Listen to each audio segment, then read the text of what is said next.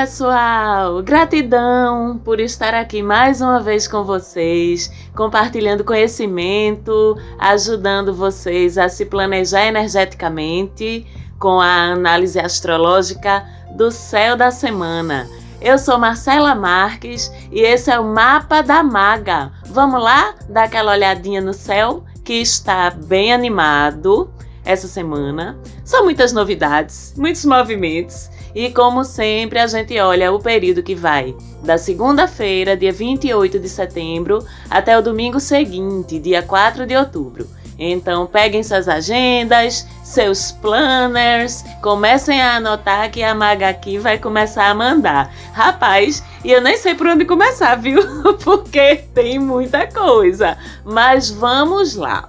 Bom, na segunda, dia 29, a gente tem mais um dos grandões saindo da retrogradação. Algumas semanas tivemos Júpiter voltando ao seu movimento direto e agora Saturno nesta segunda, que depois de meses de movimento retrógrado, volta a andar para frente. E aí a gente começa a perceber cada vez mais um pouquinho que, à medida que a gente vai tendo mais planetas retomando o movimento normal, chegamos a um momento em que a gente estava com seis retrógrados, mas à medida que um a um vão saindo e retomando seus movimentos diretos, a gente começa a sentir que as coisas começam a voltar a ter um ritmo mais fluido na vida da gente. E também, ao mesmo tempo, caem as desculpas para a gente não fazer as coisas, para a gente não tomar decisões, para a gente não implantar mudanças. As desculpas começam a cair com a volta dos movimentos dos planetas para frente.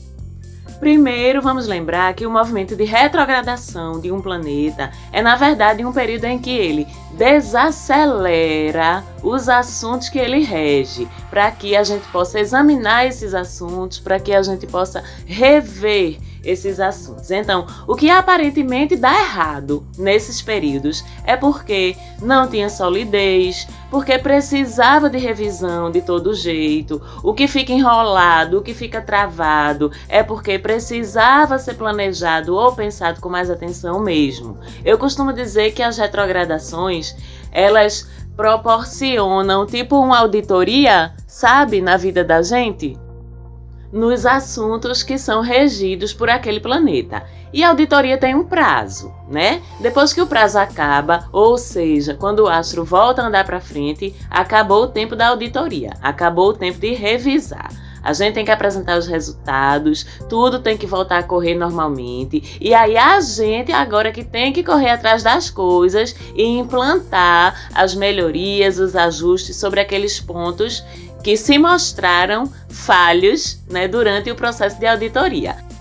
No caso de Saturno, tudo que é referente a burocracias, trâmites mais complexos ou que dependam da intervenção, da autorização, do movimento de pessoas que detêm algum tipo de poder, que estava mais preso até agora, vai voltar a andar com mais rapidez. Questões judiciais, solicitação de empréstimos, pendências com governo, com órgãos públicos, aprovações de projeto, questões com professores, com universidade, com cursos, pendência de trabalho, proposta que não se definia, promoção que não se definia, enfim. A partir dessa segunda-feira parou a revisão astral sobre isso. Tudo que tem que andar e que tem que caminhar está liberado pela burocracia astral. Então, a partir de lá, pode ir bater na porta de quem está lhe devendo retorno, aperrear quem estava segurando alguma coisa embaixo do braço sem querer resolver, porque agora as coisas vão ter condições de andar mais rápido. Tudo que é referente a esses assuntos que tem a ver com burocracia, poder, governo, chefia, hierarquia, tudo isso se desenrola melhor agora. Mas agora também não tem mais desculpa para você não resolver suas pendências. As coisas da sua vida voltaram a estar sob sua responsabilidade. Esse também foi um período interno para a gente revisar o quanto a gente está ou não se comprometendo com as nossas responsabilidades também, onde a gente está falhando ou não em cumprir com o que se espera de nós, onde a gente poderia estar se empenhando bem, onde a gente está sim também fazendo tudo que é possível, tudo que está ao nosso alcance. Então, se a gente aproveitou esse período para fazer essa autocrítica, e eu falei disso em maio, no programa de número 60. Então, se vocês quiserem, procurem lá e ouçam de novo para lembrar. Mas agora é hora de pegar nesses setores da vida da gente onde a gente não está se comprometendo tanto, porque agora Saturno vai estar de olho. Passou o tempo da revisão onde a gente não está se empenhando, a gente vai ter que olhar, onde a gente realmente podia dar um pouquinho a mais, um pouquinho melhor, a gente vai ter que se empenhar para melhorar naquilo. Então é melhor a gente tomar a iniciativa agora, antes de Saturno cobrar, porque meu velho, quando ele vem cobrar, sabe aquele chefe que descasca a gente só no olhar? Sabe? E não é porque ele tá sendo sacana com você, não, mas é porque ele tá sendo justo, sabe? Tu sabe que ele tá certo no que ele tá te cobrando. Pronto, é Saturno. Quando vem cobrar as coisas que a gente não deu importância ou com as quais a gente não se comprometeu. Quem nunca foi pro banheiro da firma chorar depois de uma dessa, aquela que você bota a mão na cabeça assim? E faz, meu velho, o pior é que ela tá certa, minha chefe. Ou o pior é que ele tá certo, meu chefe. A gente sabe. Bate aquela culpa, sabe? Quem nunca passou por essa? Eu acho que só os capricornianos, virginianos, leonines, sagitarianos, porque eles não são os que levam a chamada. Eles são os que fazem a chamada com a gente, são os chefes e as chefas, né? Mas para você saber qual o setor da sua vida onde você vai ter que se empenhar mais a partir de agora, porque o mestre Saturno está de olho. Olhe no seu mapa astral a casa zodiacal, onde você tem os últimos graus do signo de Capricórnio. É lá onde Saturno vai estar transitando para você agora. Portanto, vai ser nos assuntos dessa casa que provavelmente você vai precisar se empenhar mais um pouco e entregar um pouco mais de comprometimento ou de resultado ok? E nesse processo, então, Saturno ainda está em quadratura com Marte, o que só vai expor nossa auto-vergonha um pouco mais de tudo aquilo que a gente não estiver fazendo direitinho. E como esse é um ângulo que gera um estranhamento interno, a tendência é a gente não conseguir lidar bem com isso, se não estivermos conscientes. A tendência é, se não estivermos conscientes, em vez de assumirmos a responsabilidade, a gente se revolta contra os limites que estão sendo impostos para a gente. Ou será que a gente não está se revoltando é contra a gente mesmo? Que não está sabendo lidar com esses limites, que não está sabendo lidar com essas responsabilidades e os limites e as responsabilidades, eles precisam existir, não é mesmo? Eles existem, eles estão lá, eles não vão embora porque a gente não está sabendo lidar com eles. Então, nesse processo, a tendência é a gente jogar no outro, dirigir a revolta da gente para quem não está fazendo nada mais do que nos cobrar o que a gente precisa fazer.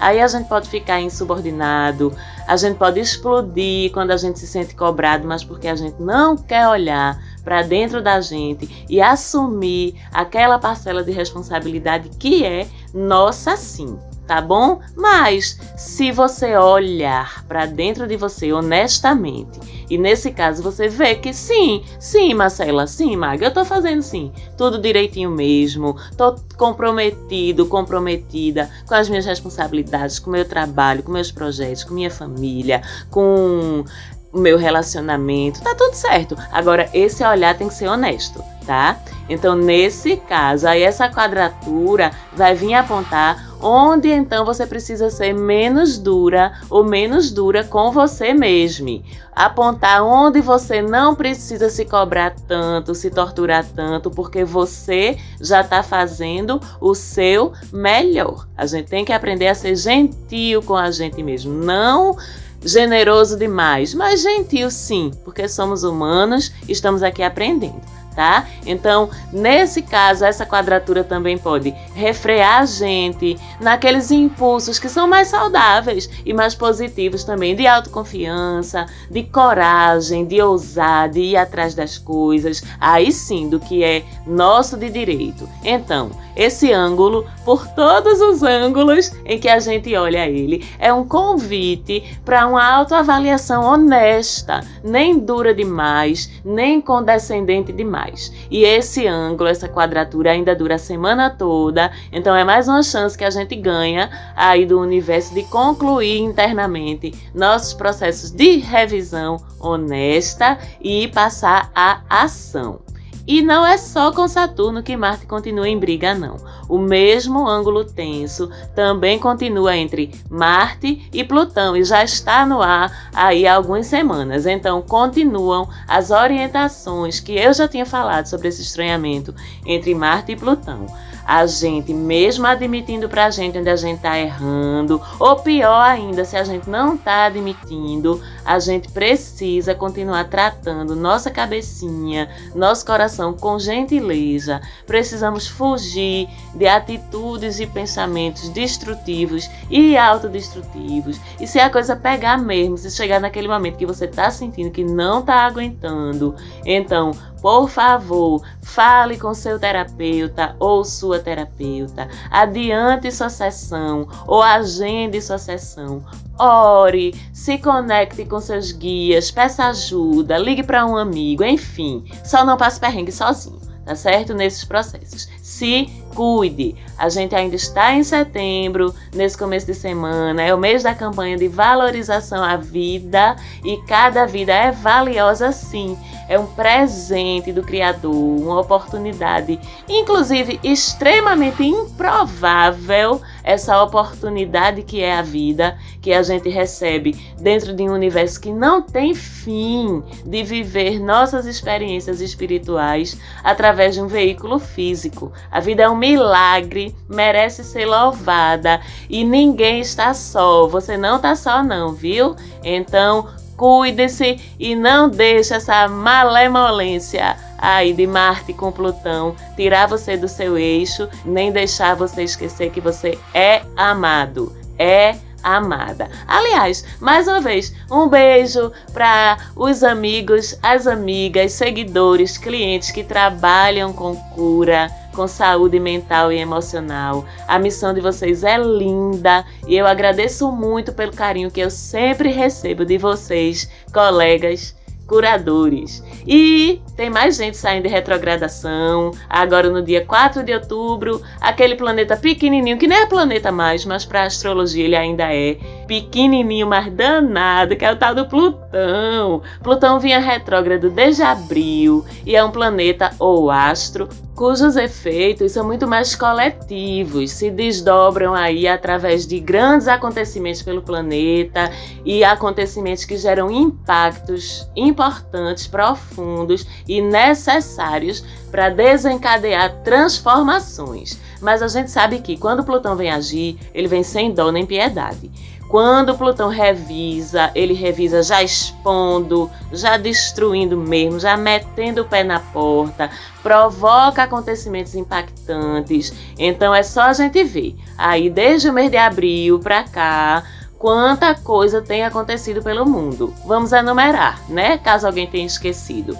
Pandemia, violências absurdas no mundo inteiro, escândalos políticos. E agora, nos últimos momentos praticamente da retrogradação, é fogo, pai. É fogo no planeta todinho, para todo lado no planeta Terra. Sim, tudo isso é para curar. Mas Plutão, ainda mais nesses momentos de quadratura com Marte, abre também aí uns portais mais negativos. Eu até postei semana passada lá no Instagram da gente, arroba Mapa da Maga, falando sobre isso, falando sobre esses incêndios.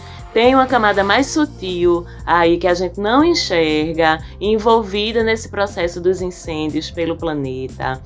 É um processo de luta do bem contra o mal mesmo, em nível espiritual, dentro da, do momento de elevação vibracional que o planeta Terra está passando. Então, nossas próprias vibrações individuais positivas são muito importantes para ajudar essa espiritualidade do bem aí que está lutando por nós a defender nosso planeta. Mas quando Plutão volta a andar para frente, aí vem a ação, os reinícios, os recomeços. Isso é, se a gente, humanidade, tiver aprendido a lição. São recomeços difíceis, porque é como se erguer de novo do nada, mas em última instância a gente tem sempre que lembrar que tudo que Plutão detona é para abrir espaço para renascimentos mesmo. Mas para cada um de nós em particular, isso vai depender de quê na nossa vida? Isso, estamos aprendendo da casa do nosso mapa natal, por onde Plutão está passando, bem como também de se ele cruza energeticamente com algum astro mais individual, como Sol, Lua, Mercúrio, Vênus, Marte, as repercussões que podem até ser bem positivas para a vida da gente, dependendo de como esse Plutão vai se relacionar com teu Sol, com tua Lua, com tua Vênus podem ser bem boas sim também, mas aí só olhando no mapa pra gente saber como é que é para vocês. E esse movimento de Plutão, ele passa a ser direto de novo no dia 4 de outubro. E no dia 1 de outubro, Mercúrio, que está em Escorpião agora, lembram? E semana passada fez oposição com Marte, passa essa semana a se opor, posição de disputa, de conflito com Urano. Aí sim, viu? É bombinha chiando na nossa mão. Se vocês pensam que Mercúrio retrógrado é a única manifestação safadinha de Mercúrio nas vidas da gente, vamos rever esses conceitos hoje, porque essa oposição Mercúrio-Urano, o bagulho é louco também, viu? Imprevisto, coisa dando errado, inclusive de forma inesperada, principalmente com transportes, eletrônicos, troca de informação em geral, inclusive a informação verbal via conversa. Então a gente pode cometer gafes, a gente pode passar informações erradas, a gente pode se expressar errado e soar como contrário do que a gente queria dizer. Enfim, é um período que a gente precisa ser bem cuidadoso, bem cuidadosa com tudo que se refere à comunicação e também quando a gente for dirigir, se deslocar, marcar compromissos, não deixe nada da sua vida prática para sorte ou contando que vai dar tudo certo. Excesso de otimismo essa semana não passará. Procure se antecipar, se planejar o máximo possível até essa quadratura passar. Mercúrio é rapidinho, então vamos ter cuidado aí essa semana com essas questões que eu acabei de falar, um cuidadinho mais especial, certo? No dia 2 de outubro, a gente tem Vênus deixando Leão, chegando em Virgem, é uma mudança de approach, mais uma vez, nos assuntos de Vênus. Com essa mudança, nossos afetos ficam mais pé no chão, não tem aquele componente de autoadoração, sabe? Que é importante também da Vênus em Leão, mas as coisas precisam se alternar, né? Essa Vênus em Virgem vem com uma sensualidade mais Gabriela Crave Canela, sabe? Aquela coisa mais natural, sem tanto aquilo do brilho, do protagonismo, da explosão, que é uma parada muito da Vênus em Leão. Então, os autocuidados, por exemplo, que com Vênus em Leão vinham muito nesse sentido do estético mais como é que eu posso dizer, glamouroso, da passarela, que é bom também. Mas agora eles se voltam para os cuidados pessoais mais básicos, mas nem por isso menos importantes. É aquele auto spa em casa, com aquele produtinho natural, vegano, aquele banho gostoso com aromas, sabe? Aquela coisa da argila orgânica na pele. Vocês sabem como é? Pronto, é, isso é muito Vênus em Virgem. Aliás, é muito Vênus em qualquer signo de terra, mas em Virgem tudo que é relacionado ao cuidado com a gente, e ao afeto que a gente leva para o outro, e ao valor que a gente dá, e ao valor que a gente dá para o outro, tudo fica muito mais orgânico. E aí até nossa forma de a gente se relacionar, de demonstrar nosso amor, ela passa a ser mais por gestos concretos, por atos de ajuda, de mostrar que a gente se importa, do que por palavras ou gestos muito românticos, enfim. E essa também é uma Vênus mais cheia de protocolo, tá?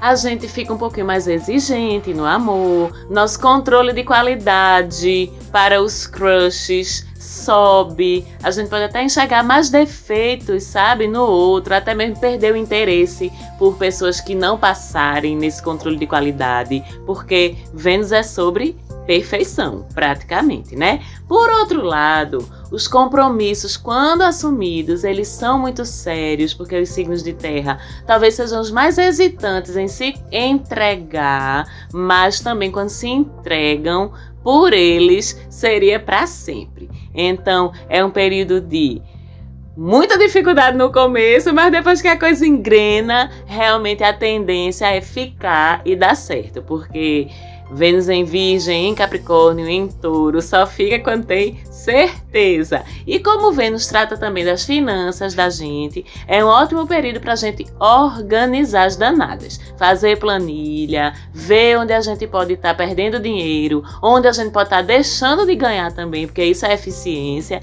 e Virgem é muito sobre eficiência. Chegar a soluções para as duas coisas, planejar melhor os gastos da gente, tudo isso essa Vênus favorece, bem como investimentos sejam financeiros, sejam energéticos, em tudo que faça a gente se sentir melhor fisicamente e tudo que ajude a gente a organizar melhor nossa rotina. Essa Vênus fica em Virgem até 28 de outubro e depois é outra história. Mas sigamos para melhorar um pouquinho o clima depois de tanta coisa. Ah, ufa! Aí, né? A gente tem essa Vênus em Virgem, super legal. Já tive mais preconceito, hoje em dia gosto mais dela.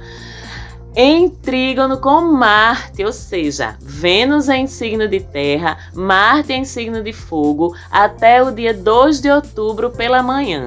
Trígono, oba, portal de facilidade. Então, um trígono dos arquétipos do casal, né, das relações afetivas com paixão. Esses dois planetas, nesses dois elementos que são muito sensuais, é uma combinação bem sensual também. Então, suas relações amorosas vão esquentar, o fogo vai subir Fica mais fácil de se entender com sua pareia ou com seu crush, principalmente se deixar a partir do diálogo para ocorrer entre os corpos. Porque o diálogo falado esta semana não está muito favorável, mas o diálogo entre os corpos, sim. E ainda mais, para completar o calor desse trígono, vamos lembrar que Lilith, nossa selvagem, nossa deusa negra está em conjunção com Marte em Áries, então bota uma pimenta danada nesse negócio aí ainda. A gente vai estar tá mais ousados no sexo, pode rolar uns fetiches, umas coisas diferentes, os tabus caem um pouquinho, então aproveitem para fazer suas experimentações, mas com responsabilidade para com os afetos de todos, o seu e das pessoas e para com a saúde de todos e todas também, ok? Por fim, falemos das andanças da lua no céu, porque essa semana a gente começa com a lua crescente, naquele signo que amamos quando a lua está nele, que é o signo de Peixes. Então, são dois dias, segunda e terça, para a gente persistir com as nossas intenções, para a gente usar o poder da nossa consciência para co-criar as realidades que a gente quer manifestar na vida da gente, bruxe, meu bem, segunda e terça, que esse é o seu momento de bruxar certo? Mas não manifeste só para você, não. Manifeste para o próximo, manifeste para o planeta, porque afinal de contas, peixes também é compaixão e peixes também é amor incondicional. Repito nessa segunda e terça: co-criemos bruxemos. E na quarta, bem no último dia do mês, a lua entra crescente em Ares. E aí, último dia do mês, lua crescente em Ares, é aquela lua de bater meta, viu? Vamos voltar para o nível prático. Galera que trabalha com vendas, com prazos, com cronograma, com relatório de fim de mês, pode pegar, se agarrar nessa lua crescente em Ares, que vem o fogo no zóio, vem aquela sensação de urgência, aquele bora, bora, bora, bora, bora, bora, bora ótima lua para encerrar um mês, um presente para vocês. Mas cuidado com ansiedade, irritação, pressa, para não fazer as coisas de um jeito atrapalhado, de um jeito ansioso e não cometer erros. É a única recomendação. E aí o fim de semana perfeito. Lá vem a lua cheia em Touro agora, a lua do descanso, a lua do ufa. Peraí, ufa Deixa eu descansar agora. Aquela lua de botar os pés para cima, sentar no sofá, escolher aquele filme na Netflix, na Amazon Prime, não é? Tomar um vinhozinho, sem entupir de comida mesmo, que a gente merece. Se entupir de amorzinho também, porque peraí, né? A gente não é de ferro e a gente merece. Então, uma boa semana para vocês, um bom fim de semana também. A gente se fala de novo na próxima semana. Falante áudio, um beijo. Obrigada pelo apoio na produção do programa. Fiquem todos com a deusa e até semana que vem.